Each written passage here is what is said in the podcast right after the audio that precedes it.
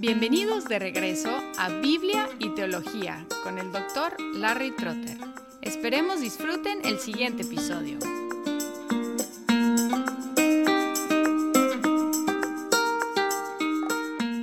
Seguimos conversando con Arturo Pérez, autor del libro El problema soy yo.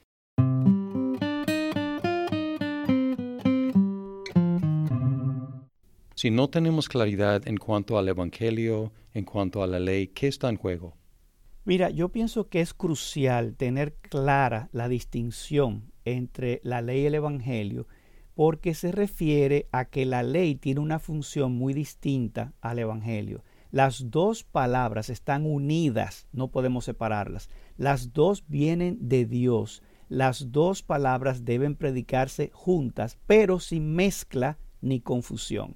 La ley es todo lo que Dios ordena y por tanto se nos demanda, no es una opción. Y el Evangelio es todo lo que Dios ha prometido y por tanto se nos declara como un anuncio. El Evangelio es un anuncio, no es un buen consejo, no podemos confundirlo. Ahora pienso que la mejor manera de explicar tu pregunta es contando lo que le pasó a Martín Lutero cuando él decía en el pasaje de Romanos 1.17 que en el Evangelio la justicia de Dios se revela. Él pensaba que se refería al juicio de Dios y ahora él entiende que se refiere a que el Evangelio lo que anuncia es la justicia que ha sido hecha por nosotros. Entonces, yo pienso que la respuesta a tu pregunta la da Teodoro Besa, el discípulo de Calvino, que dijo que la ignorancia de la distinción entre la ley y el Evangelio es una de las principales fuentes de abusos que corrompieron y todavía corrompen al cristianismo. Es decir, que lo que está en juego aquí es la salud espiritual del cristiano y de la iglesia. ¿Por qué? Porque cuando confundimos estas dos palabras, vamos a legalizar el Evangelio, diciendo que el Evangelio es una ley que debemos observar, como algunos cristianos ven en el Sermón del Monte, cuando dice pon la otra mejilla, creen que haciendo esas cosas serán salvos o serán más bendecidos, pero no, no es una ley, es un anuncio. Entonces, por otro lado, podríamos evangelizar la ley, pensando que la ley nos puede salvar, como cuando cumplimos la ley, entonces Dios entonces nos bendice más. Entonces, la ignorancia de esta distinción nos lleva a pensar que somos mejores de lo que somos porque creemos que todo lo estamos haciendo bien o es que estamos perdidos y que no hay forma. Imagínate una iglesia que solamente predique la ley y nunca el evangelio. Nos puede llevar o al fariseísmo o a la desesperación, porque yo digo, wow, que yo no puedo, yo sé que no estoy alcanzando estos estándares. Entonces, necesitamos predicar la ley para recordarle a la gente que no son tan buenos como ellos creen, pero necesito también predicar el Evangelio para decirles que la justicia que ellos necesitan no está en ellos, sino fuera de ellos en Jesucristo. Entonces, si confundimos la ley y el Evangelio, perdemos ambos, es lo que estás diciendo. Muy buen punto. Yo nunca lo había dicho de esa manera, pero tú lo dijiste mejor que yo. Es cierto, hermano. Creo que lo perdemos ambos cuando lo, lo confundimos. Pero hay esperanza, Larry, porque yo toda mi vida creo que lo estuve confundiendo hasta hace pocos años, diría yo, hasta hace 10 años quizá, no sé, que me expuse a este tipo de predicación donde se predica el Evangelio para los cristianos y donde yo mismo creía, oye, esto parece muy bueno para ser verdad.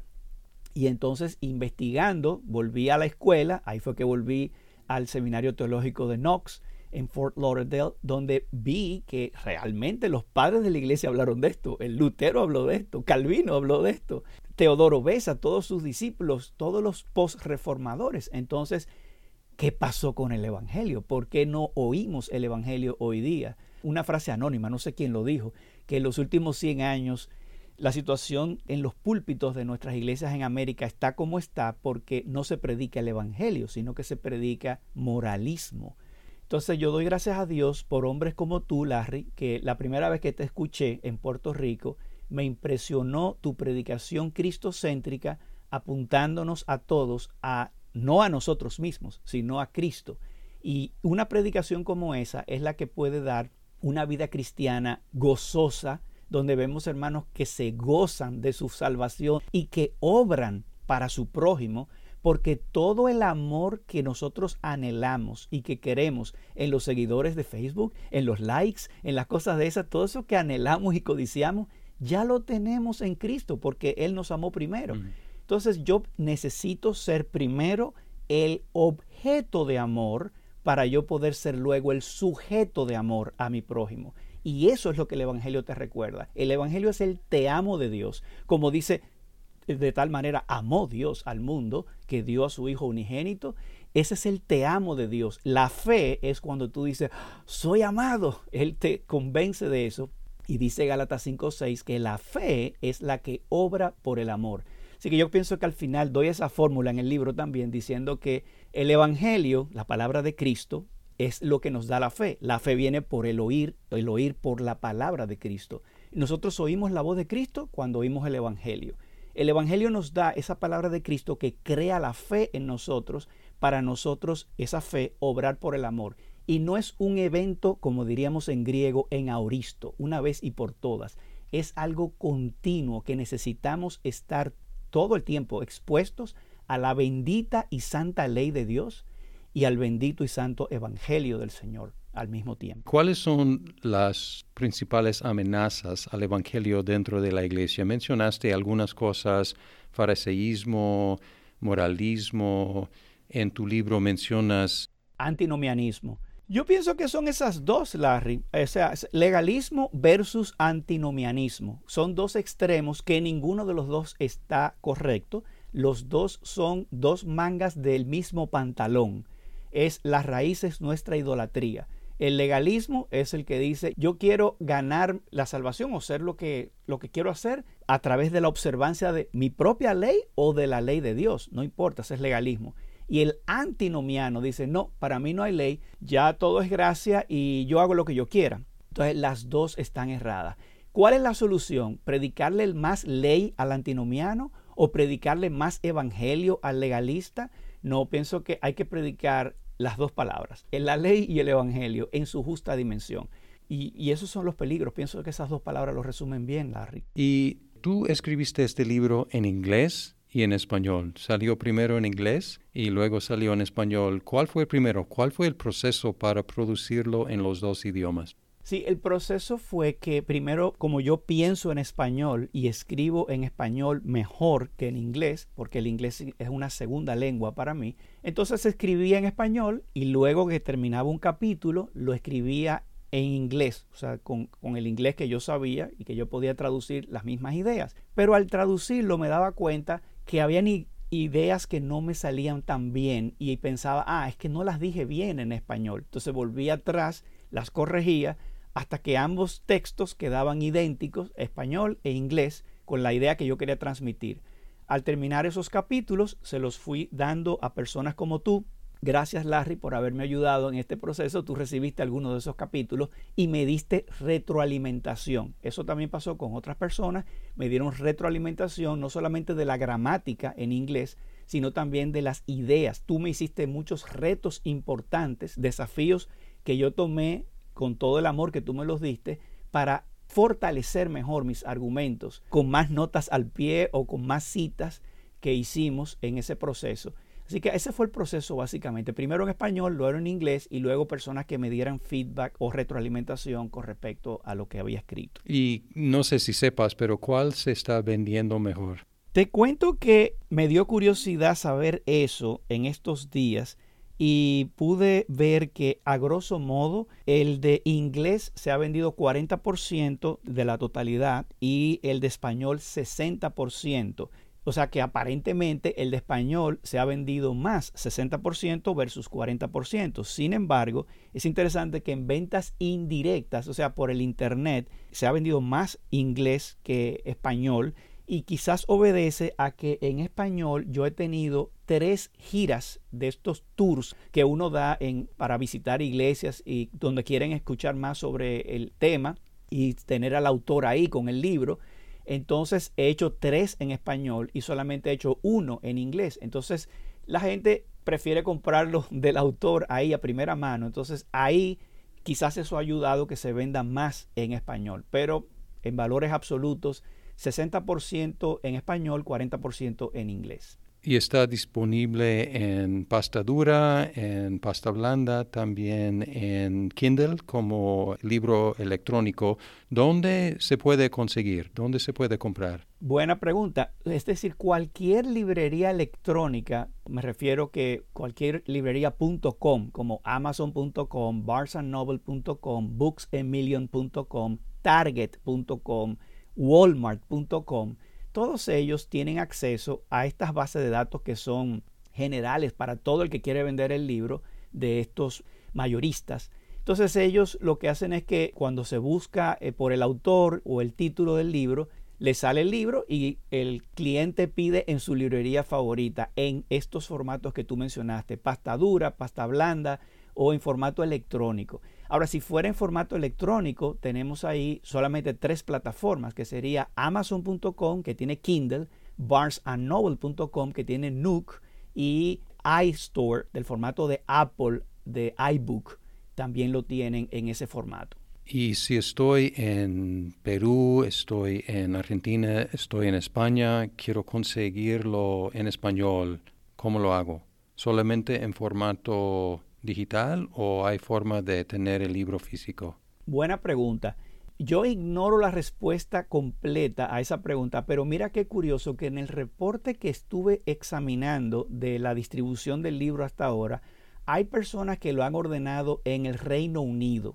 El tema es que eso me da la idea de que, por ejemplo, estos distribuidores como Amazon.com pudieran tener eh, puntos de establecimiento donde eh, usuarios del mundo pudieran ordenarlo, no importa dónde estén. Dicho eso, la otra opción que muchas personas hacen es que si quieren el formato físico, al ordenar el libro, lo piden a una dirección postal en Estados Unidos que le ofrece un servicio de courier o de mensajería para llevárselo a su país. Pero este es un punto débil de nuestra plataforma de usarlo aquí en Estados Unidos eh, y eso lo reconozco. Eventualmente, quién sabe si pudiéramos luego hacer otras ediciones que se impriman localmente en México y que tengan centro de distribución para el resto de América Latina. Pero hoy día, como tú dices, lo más fácil es descargar una copia electrónica, pero si lo quieren en formato físico, da un poco más trabajo a los que no tienen acceso a algo como un correo eh, en Estados Unidos. Pero qué maravilla, ¿no? Cualquier persona en todo el mundo que tiene acceso al Internet puede comprar ese libro o cualquier otro libro digital instantáneamente. Sí, es una bendición. De hecho, te cuento que otro de los proyectos que quiero hacer es grabar con mi voz el libro, porque hay personas, y yo me incluyo ahí, que nos gustan mucho los audiolibros, porque cuando yo camino, trato de caminar todas las tardes, una hora y media, y casi tú calculas todos los días, hora y media, dos horas, escuchando un audiolibro, imagínate la cantidad de libros que puedo escuchar en un año, son muchos.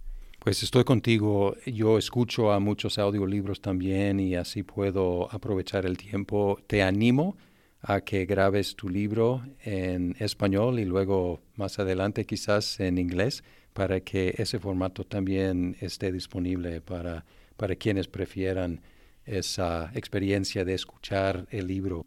Arturo, ¿quieres decir otra cosa a nuestra audiencia sobre este libro? El problema soy yo, mi lucha con el pecado, la ley que me acusa y el evangelio que me libera. Yo digo a la audiencia que vayan y que compren y que lean tu libro. Entonces yo lo dije, no tienes que decirlo como el autor y el vendedor, pero otra cosa que quieres decir a la audiencia sobre este libro. Bien, quizás eh, una, una nota de ánimo para nuestra audiencia es que también el libro puede ayudarlos en su consejería bíblica porque es importante pedir al Señor sabiduría para discernir cuando una persona ya ha sido convicta de pecado por la ley y lo único que necesita es escuchar el Evangelio o viceversa. Cuando una persona no tiene una actitud de arrepentimiento y no está lista para escuchar el Evangelio, en cuyo caso necesita que le prediquemos la ley. Entonces el libro trata de esos casos en el capítulo 6, hablando de ley y evangelio para pecadores y santos. Y ahí hay varios ejemplos de cómo nosotros hacemos ese proceso de conversación con personas que nos piden consejo para saber si con la ayuda del Señor, porque es algo muy difícil de determinar ¿qué le hablo a esta persona? ¿Una palabra que le recuerde que es un pecador o una palabra que le recuerde la promesa del Señor?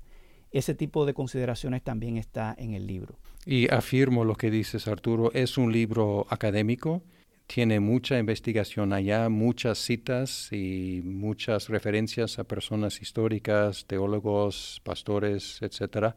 Pero al mismo tiempo es muy práctico tu libro y aterrizas muy bien hacia el final con la aplicación de estos conceptos a la vida de uno mismo y la vida de otras personas que necesitan escuchar el mensaje del Evangelio. Entonces, gracias por este libro teórico y al mismo tiempo muy práctico.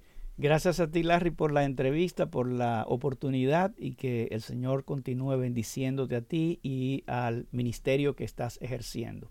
Pues igualmente, Arturo, y espero que se venda mucho este libro y que se lea y que mucha gente pueda aprovechar este libro de Arturo Pérez el problema soy yo, mi lucha con el pecado, la ley que me acusa y el Evangelio que me libera.